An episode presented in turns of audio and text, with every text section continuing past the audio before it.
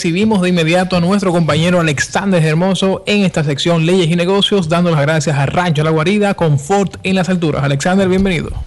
Bueno, muchas gracias, muy buenas tardes a ti y a los amigos oyentes con este reto, ¿verdad? Después de eh, esa charla, ¿verdad? Esa conferencia que han disfrutado nuestros amigos oyentes, pues venirle a hablarle de leyes, yo creo que hasta cuesta arriba resulta hoy. O sea que esto es casi un gancho que ustedes han hecho conmigo. Eh, debieron, ponerme de primero para que la gente se quedara con esas buenas vibras eh, cerrando el programa. No sé si ¿qué pasa? ¿Qué pasa? Alex, bueno, y que precisamente los temas tuyos son los temas pesados, son tema que más nadie se atreve a hablar. Cuéntanos qué ha ocurrido en términos de leyes y negocios. Bueno, pues desde, diríamos desde la noche de ayer, eh, un tema que ha estado en, el tapete y en las redes sociales es un posible nuevo impuesto o un aumento de los impuestos eh, de cara al financiamiento del sistema de emergencia 911. Eh, desde ayer que fue aprobado en la Cámara de Diputados ese, ese posible, esa posible nueva, nueva ley que modifica la, la que está vigente, que es la 140-13 pues la idea que se plantea, ah, que eh, planteaban básicamente los sectores que se pusieron en la Cámara de Diputados, es que iba a grabar aún más las telecomunicaciones, consideradas una de las más caras, por lo menos a nivel de América Latina, para que los amigos oyentes tengan una idea de cada eh, servicio de telecable, de celular, de teléfono, de internet que tenemos, pagamos un 30%. Un 30% que se desglosa, un 18% de ITEVIS, un 2% eh, del, para el desarrollo de las telecomunicaciones y un 10% del impuesto como tal eh, de, las telecomunicaciones vinculado al selectivo al consumo.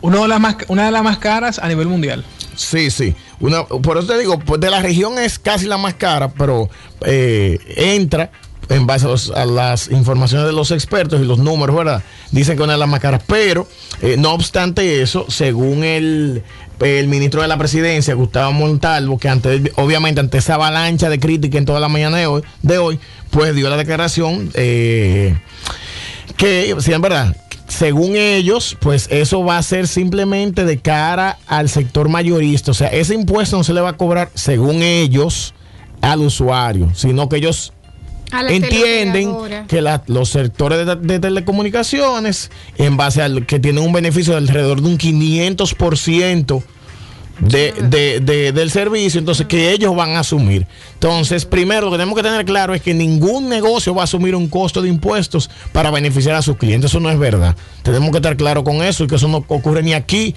ni técnicamente en ninguna parte del mundo. Y lo segundo, pues quedará por ver el sector de telecomunicaciones que dirá con relación a esa propuesta, sobre todo si son ellos que lo van a asumir. En ese caso, eh, nosotros estamos hablando aquí de que las telecomunicaciones no van a asumir el 0.02 centavos de dólar 0.25 pues, centavos de dólar que se van a estar integrando al impuesto de las telecomunicaciones. Esto va a pasar ahora al Senado. Sí, y, bueno, como tú hablabas de los montos, hay aclarar también que no implica, el proyecto actual no implica ningún cargo local, sino que sería una tasa de 0.02 dólares por cada llamada internacional de voz y 0.0025 eh, por cada mensaje internacional de texto. O sea que lo, lo que sería el mercado local, se mantendría en ese 30, vamos a decirle que ya damos el desglose, y esto aplicaría para llamadas internacionales. Efectivamente debe pasar al Senado, aunque lamentablemente, dadas las condiciones que tenemos en el Congreso, asimismo como pasó, eh, diríamos casi que sin pena y sin gloria en la Cámara de Diputados, si mal, 101 eh, votos a favor y 37 en contra, pues en el Senado probablemente pase con 30 votos a favor 31 votos a favor y uno en contra.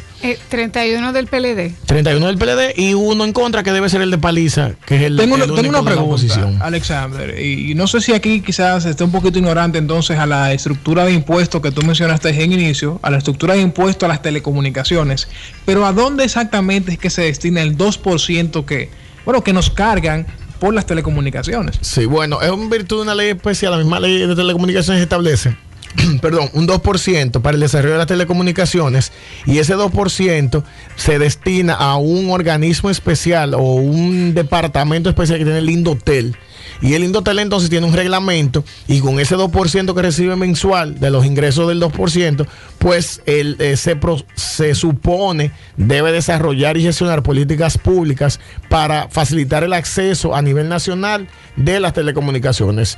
Eso en principio pudiera implicar eh, charlas, talleres, eh, lo mismo propuestas eh, a nivel de los sectores o llevar a comunidades remotas eh, unidades móviles de computadora. O sea, toda esa parte se supone que en el Indotel que tiene esa facultad y esa responsabilidad debe salir de ese 2%. Eh, José Ignacio, antes de que Alexander huya de nuestra cabina, porque se, la, voy a poner en bandeja de plata, tú sabes que hubo una regulación con respecto a las bancas de apuestas donde no van a estar eh, consideradas con respecto a la ley de lavado de activos tanto la banca de lotería, banca de apuestas, todo este tipo de negocio.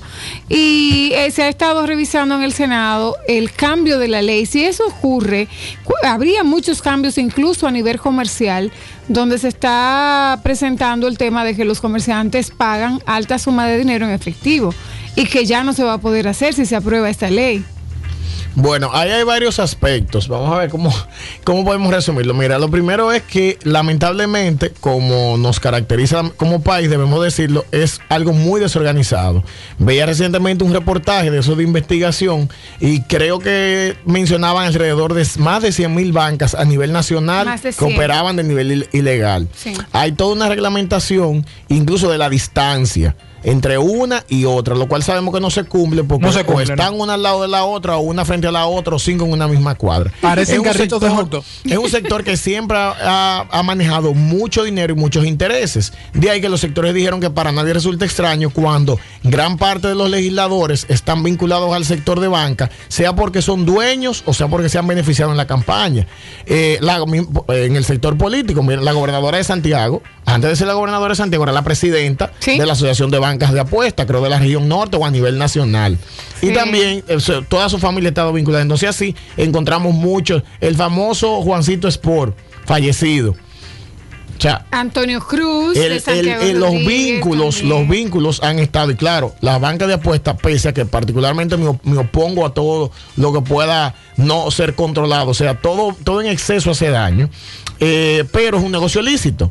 Ahora, el hecho llama la atención de que estando en el proyecto de ley y en ese preámbulo que ya dijimos de condiciones, pues entonces se excluya ya estando en el proyecto. Porque imagínate tú que no hubiese estado nunca, tal vez no llama tanto la atención, pero el hecho de que fuera excluido en ese Congreso, caracterizado eh, como ya incluso nos dejaron ahí en bolita antes de irse por la impunidad, pues no deja de responder definitivamente intereses. Pero no obstante también esto, ellos eh, se pronunciaron, la Federación Nacional de Bancas, y ellos, eh, hasta gracioso me resultó, porque ellos dijeron que ellos respetan de manera categórica las posiciones de los legisladores, porque eso es un poder que asiste a los diputados, senadores y el presidente. O sea, esa capacidad de decisión, ellos son ajenos a poder interferir eh, cualquier tipo de cosas. Eso es simplemente que los diputados y los senadores lo decidieron así. Y ellos en eso no se meten. ¿qué, establece exactamente la ley de lavado de activos? Al menos este proyecto de ley. Bueno, la, modificación aumenta un poco porque ya tenemos algo previo. O sea, ya los lavados de recordemos que incluso cuando el caso Van Inter y todos los demás temas de fraude bancario incluían ese tema de los lavados de activos. Pero como la tecnología ha avanzado tanto, eh, no tengo aquí la fecha, pero data mínimamente del año 2000 pues obviamente en 17 años que ya hemos avanzado y ante un eventual nuevo código penal, pues eh, conlleva una serie de mejoras que eh, del mismo tema de la parte eh, punitiva, o sea, de los castigos, de la misma tipificación porque lo que antes hacía un para el lavado de hace 10 años, ya ahora hay muchas herramientas para evitar hacer eso y, obviamente seguir lavando y que al momento de que la fiscalía te quiera seguir, lo que tú estás haciendo en la práctica no se tipifique en una ley. Que eso es lo que las leyes iban haciendo. O sea, antes básicamente era, eh, o sea, para que los amigos sepan, todo el lavado de activos, es importante que los amigos lo sepan, no necesariamente está vinculado a las drogas, a la prostitución, a actividades ilícitas. No, si usted eh, trae, de, si usted gana 10 millones y por algún lado reporta dos y, se, y los otros ocho los diluye o busca cómo manejarlos, eso es lavado de activo. Entonces, obviamente son leyes que por la modernidad y el día a día deben tratar de irse eh, actualizando pero no podemos descartar que o, dejar de mencionar que tal vez uno de los mayores eh, beneficios que hubiese tenido era tener control sobre ese tipo de juegos y como de los últimos años eso se ha desencadenado como tú dices como carro de hot dog sin control y sin ley porque incluso denuncia la misma Federación de Bancas que cuando los inspectores pasan a cerrar alguna y que no está al día o que está ilegal, con 10 mil pesos que le den ese inspector, se hace la vista gorda. Entonces, si la misma Federación de Banca lo está denunciando y las autoridades lo saben, volvemos al problema. La impunidad es lo que hace que todo esto pueda pasar. Pero vean, Alexander, ya para cerrar de mi parte, eh, no debería, o sea, o no sé, no sé, en realidad no sé si, si está de esta manera concebida, pero la ley de lavado de activos no debería estar también como más alineada con una ley de la ley la ley monetaria del país. Sí, no, no, todo eso va de la mano. Por eso te digo que en la medida, porque las generalidades tú las puedes tener en común, pero la tecnología, por ejemplo, varía. O sea, ayer participaba de un taller y manejamos el, el tema de la, de la pornografía infantil. Y antes eso era una foto que tal vez tú sacabas en una cámara. Ya ahora tú la cuelgas en una nube. Ya ahora tú la compartes por un WhatsApp. Y, y, por, y te digo, o sea, todo va aumentando en tecnología y así como la delincuencia que generalmente va adelante en tecnología, pues el legislador debe caerle atrás y crear las herramientas que puedan prohibir. Pero ya cuando esto sea ley o, veremos que pasa en el, en el Senado, pues entonces ya nos podremos referir eh, con más detalle.